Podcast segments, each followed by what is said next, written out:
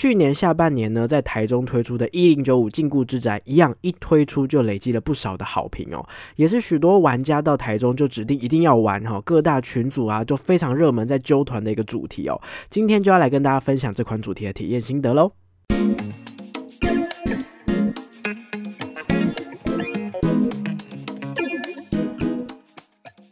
嗨，各位大家好，欢迎回到逃脱记录点，我是主持人阿纪。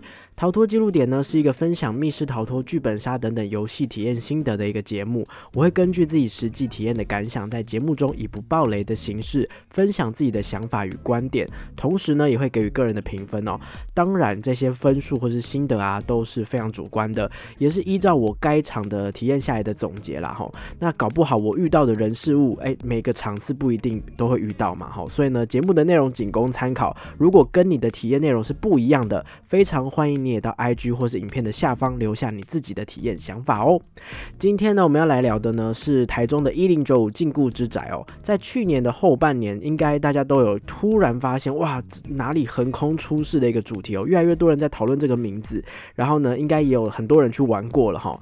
那这个一零九五禁锢之宅呢，是在十月左右由 BG Luck 推理解谜馆推出的一个主题，那也是目前工作室唯一推。出的一款主题哦，那后来呢？为了要做今天这集节目目呢，我有上网做了一些功课，我发现一零九五禁锢之宅并不是工作室的原创作品，它是台湾的团队向成都的三角密室购买的一个密室 IP。好，他们是把成都的游戏直接整个复制到台湾，那当然在内容跟文本上面有做了一些微调，让它比较的在地化哈，就是用词啊、用句遣词稍微调整一点点。好，另外呢，还有再加入了专属于台湾版本的。几个彩蛋，好，那不过大致上的主线流程跟故事剧情看起来用呃网络上的资料啦，看起来跟原版的都是一样的哈。好，所以说到这边呢，其实我在查这个资料的过程当中呢，很意外的发现，中国其实现在的密室产业已经进化到一个很。很不像我所知道的密室产业的一个东西了哈，它的完整性跟供应链都非常的商业化，已经非常成熟了。以这次的这个一零九五禁锢之宅来说呢，这个主题呢以 IP 的方式贩售给其他的工作室，已经不是第一次了。比方说，他们原本是在成都的这个三角密室，哦，他们也有贩售给台湾嘛，也有贩售给在上海的另外一间密室工作室叫迷岛工作室，哈，运营同一款一零九五禁锢之宅这样子。那他们在贩售 IP 的时候呢，有特别标注就。就是同一个区域、同一个城市，哦，只能贩售一款出去，就是不会让同一个地方里面有两个一样的“一零九五”，让他们就是恶性竞争这样子。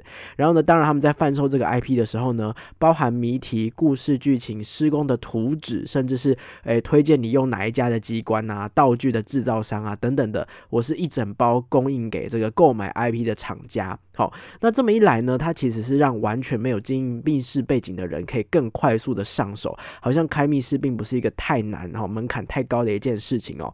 那呃，但是竞争也越来越强烈哈。我不知道大家有没有在关注电视产业哈？其实电视产业也是，就是呃，当电视台越开越多的时候，然后竞争就会非常的强哈。那可能会造成僧多粥少的状况啦哈。那但是呢，好，或这个就是中国跟台湾之间的产业发展不同的呃的一个部分哈。那有机会的话呢，诶，我会再多做一些功课，然后来找找看有没有同样了解中国产业的人一起来聊聊，我们来做一集中国跟台湾密室产业的。比较哈，好，我们话题呢就回到今天台中的一零九五禁锢之宅哦。作为一个已经这么成熟的商业模式，这个已经被卖到各处不同的密室逃脱，到底玩起来怎么样呢？好，就要回到当天我的记忆了哈。我们当天呢抵达 BG Luck 的时候呢，首先是两位非常热情可爱的小天使迎接我们哦。那我们呢在他们的招呼之下呢，先换上了工作室为我们准备的全新的袜子，同时也提供不同尺寸的鞋子让我们换穿哦。那个鞋子的款式有点像。功夫鞋，好，就是很很古代农村的感觉。我们每个人都变村姑村妇了，哈。那那这个袜子呢，就是因为是个人卫生用品，所以他们本来就是准备给我们可以带回去的。当然也有提供手套哈，是为了等一下我们在游戏里面呢，呃，怕我们就是呃要攀爬会弄脏手，或是弄呃弄受伤，所以这个手套跟袜子都是让我们一次性使用，可以直接带走的。那接着呢，小天使就问我们说，想不想换上戏服哈？因为有一些玩家别人穿过的戏服，他可能不想穿哦。那也因为这款主题会一直上下攀爬，非常多就是这种动来动去的地方哦，所以有一些玩家反映穿着戏服反而很热，所以工作室就没有把换装当成固定流程，是让我们来选择哦。当下我就说，哎，一定要换呐！我们难得都来这边，就要认真的当一个村姑村妇哈，所以我们毫不犹豫的就直接换穿了。OK，那我后来蛮就是觉得说，哎，我这个决决定做的蛮对的哈。那当然，一方面是代入感会更加之外，二方面还有另外一个原因，稍后会再跟大家提到哈。好，那总算把所有的装备都穿完了，总算要来来了解这个故事背景了。玩家呢所扮演的是在刘家村生活贫困的村民们。哈，有一天呢，耳闻后山居然藏有金银财宝，所以几个人呢就相约要上山寻宝，却不慎跌落了山崖。醒来之后，发现眼前耸立着一座与世隔绝的奇特大宅——王宅。好，虽然故事背景说是这么说了哈，但实际上呢，带领我们大家来到山上的呢，是由小天使扮演的一位刘家村的村长哈。村长告诉我们说，后山有许多的金币哈，依照当时的这个换算，一枚金币是可以换十五头牛。哇塞，这个对于我们穷到不行的刘家村来说，是多么诱人的事情啊！所以半推半就，我们就被这个村长就哎赶上后山，我们这个村民就要开始去找金币了哈。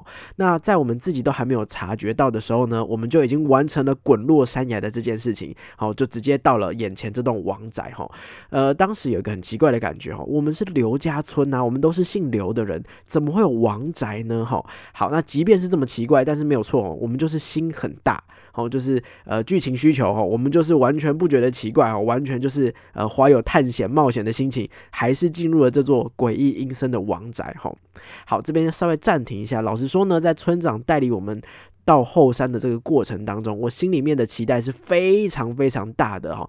一方面是因为这两位小天使真的很棒诶，他们的口条很流利、很顺畅、健谈，然后但是你不会觉得说他一直在找话题哈，过分热情哦，节奏很舒服。然后呢，在饰演村长的时候也很入戏，也很幽默哈，跟我们的应对都是很流畅的。好，只不过呢，我们到后山刚刚有说嘛，不慎跌落山崖。好，在我们完全没有察觉到的时候，我们就已经完成跌落山崖了。这个所以跌落。过山崖这件事情是我在后来官方网站看故事大纲才知道的哈，我在游戏当中完全没有发生意外的感觉，其实游戏突。突然的开始了哈，我是觉得蛮蛮蛮突然的，我们就有点有点哎哎呃，眼前有一栋房子，我们就要想办法进去了。这一点没有做到，我们意外跌入我，我觉得 好像有点可惜哈。但不知道是不是很重要的一点哈。那那总而言之，我们就这样子就进入了王宅。那在王宅呢，隐藏的故事，在我想象中应该是非常多的哈。到底为什么会有姓王的人哦？那这个姓王的人跟刘家村有什么样的爱恨纠葛，才会让这个王宅是独自隐身在后山里面的？呢，所以呢，我很想要知道这个王家一一行人的就是来龙去脉。我还蛮认真去阅读游戏当中所有在王宅里面出现的文书哦。可是其实结果让我有点失望。首先呢，在一零九五禁锢之宅里面呢，呃，是有所谓的法术的存在。好，这些法术并不是我们一般很常听到、很常见，是有点像是这个游戏里面独创的一种法术。所以它运作的逻辑其实是没有足够的篇幅或者是足够清楚的文字来说明的。当然它。在里面的文书上面是有的哈，但是一方面文书都是比较文言文哈，不太好理解。好之外，在这些文书当中呢，登场的人物非常的多哈。好，所谓的人物是除了人之外。物哈东西也非常多，所以我常常搞不清楚谁是谁哈，哪些是人，哪些是法术所创造的东西，哪些是这个故事人物的自主意识想要去做的事情哦，或者是还是他中了法术哈想要去做的事情，或者是根本就不是人做的，根本就是东西做的事情哦。总而言之就是。呃，很混乱哦，非常混乱。你光是认真阅读里面的文书，其实是有点凑不太清楚的哈，导致我在这个理解故事剧情的过程当中，逻辑关系一直斗不拢，所以我最后是有点放弃理解这个故事的。好，或许有人会说。在密室逃脱当中，故事其实根本就不太重要。但是我就是一个比较喜欢故事的玩家，吼，就是如果你有出色的剧情，其实它是会在你的这个体验过程当中刻下很深刻、很深刻的感受，会让你的。呃情绪落差更大，比方说更爽。更觉得毛骨悚然，哇塞，怎么会这样发展？所以我觉得剧情还是非常重要的烘托的一个部分哈。那当然，我也是能够理解某些游戏是真的比较不需要以故事作为亮点的哦。就以上一次的迷豆来说哈，迷豆呢主打是轻松、欢乐、疗愈。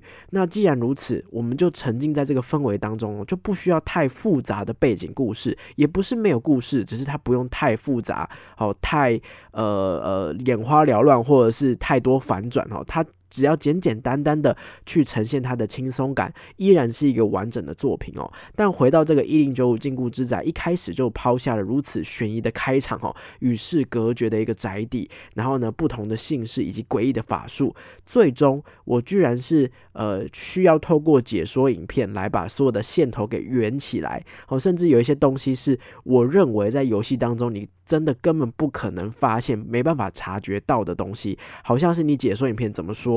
哦，所所以是这样子，好，所以我觉得多多少少是有点虎头蛇尾然后，给了给了一个很棒的起头，却草草收尾的感觉。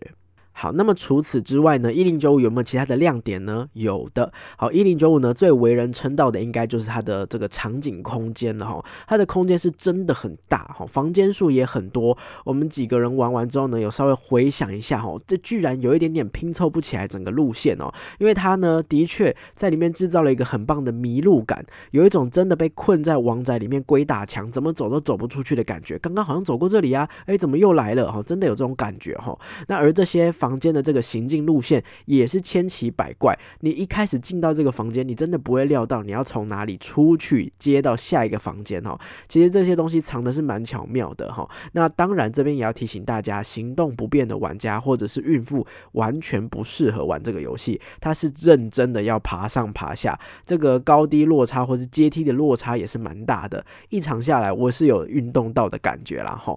那也因为呢有比较多的攀爬或是贴墙啊、蹲下。等等的动作，因此在游戏当中常常一不留神，我就发现我身上都是白色的灰，而这就是为什么前面我要提醒大家，如果你要换穿戏服，你尽量换穿的原因哈。灰尘其实蛮多的，好，就是身上，如果你真的是穿自己的衣服的话，应该会东一块西一块的。那我自己有一些其他的伙伴玩完之后呢，觉得有一点点过敏哈。我自己是觉得，哎，我没有，我没有感觉到过敏啦，我没有觉得到那种程度，只是确实真的是比较容易弄脏衣服哈。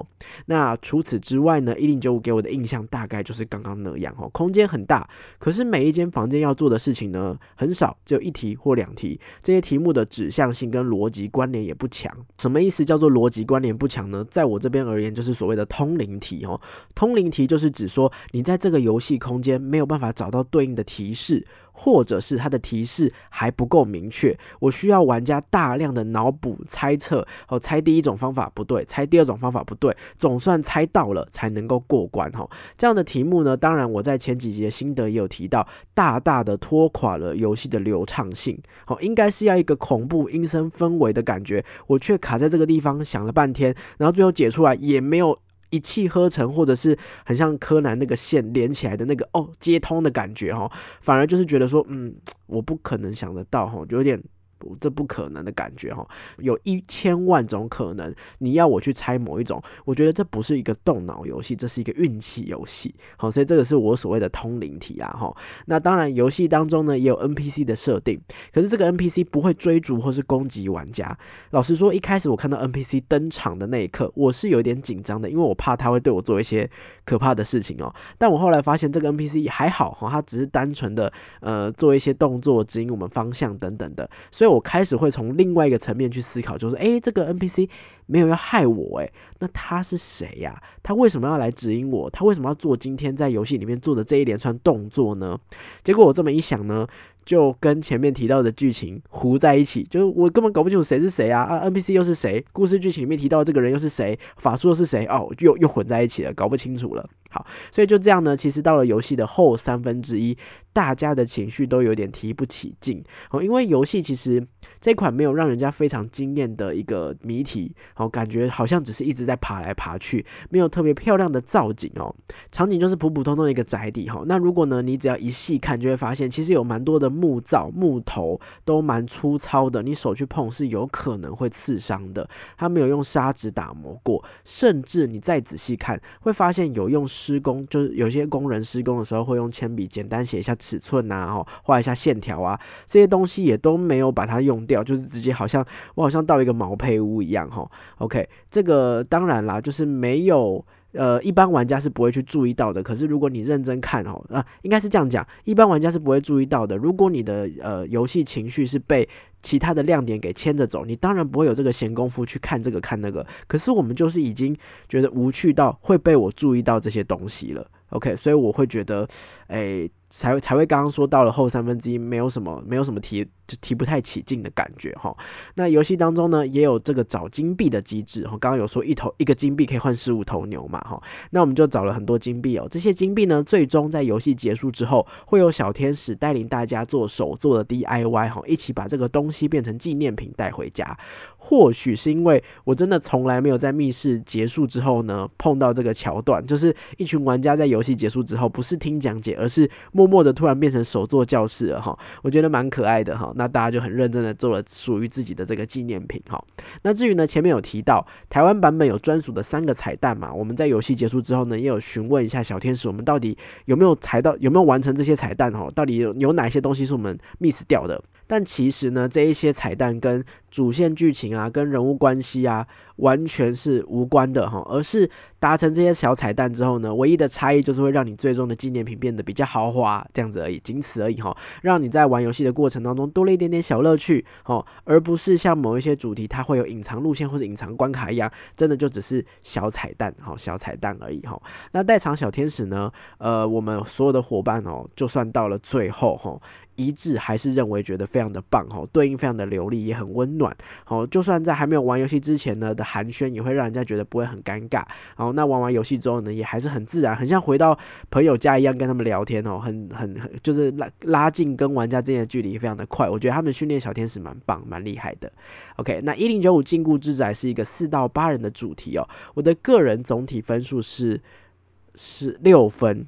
其实我原本想要给到六点五分啊，因为我觉得工作室他愿意使用了一个这么大的平数空间去打造一个鬼打墙的氛围，确实可以感受到有诚意在。好，那也有成功达成了这个眼花缭乱、迷路的感觉哦。只不过以密室来说，我个人还是希望会有更精致的亮点哦。单纯的一直开房间、一直开房间，到最后也是会疲乏的。以同类型哦，就是要爬上爬下哈，有冒险感、需要体力的这个主题来说，我还是。觉得冒险王给我的满足感是更大更多，价格也更便宜，所以其实让我扣掉那个零点五分变成六分，有一个很大的原因就是每个人的价格是八九九，我觉得 CP 值没有到这么高哈。但是如果搭配了活动降价的话，玩家还是可以去体验看看的哦。至于恐怖分数的话，我觉得大概是只有两分啦，因为真的跟官方所说的一样，唯恐非常，我觉我觉得啊，非常非常的唯恐，只有环境营造了一些氛围，所以如果你是害怕恐怖主题的玩家，完全是可以不用担心的。那我后来想一想，或许是因为跟 IP 购买的这个细节有关系，也不知道团队被授予可以更改的这个幅度到底有多大。不过呢，这个是。B G Luck 团队他们推出的第一款密室主题，所以当然期待他们之后推出的作品会越来越棒哦。好啦，以上就是本集的分享了。如果你喜欢这个节目呢，别忘了追踪我的 I G 跟我互动，按赞订阅我们的 YouTube 频道，也可以在 Podcast 平台下方留下五星的好评。那就下集再见喽，拜拜。I've been running out of things to say. Do you wanna get high with me, baby? I know the Uber's on its way. He gon' call you up like on delay, lady. You're stressed out cause you working late. Talk a lot about that boss you hate lately.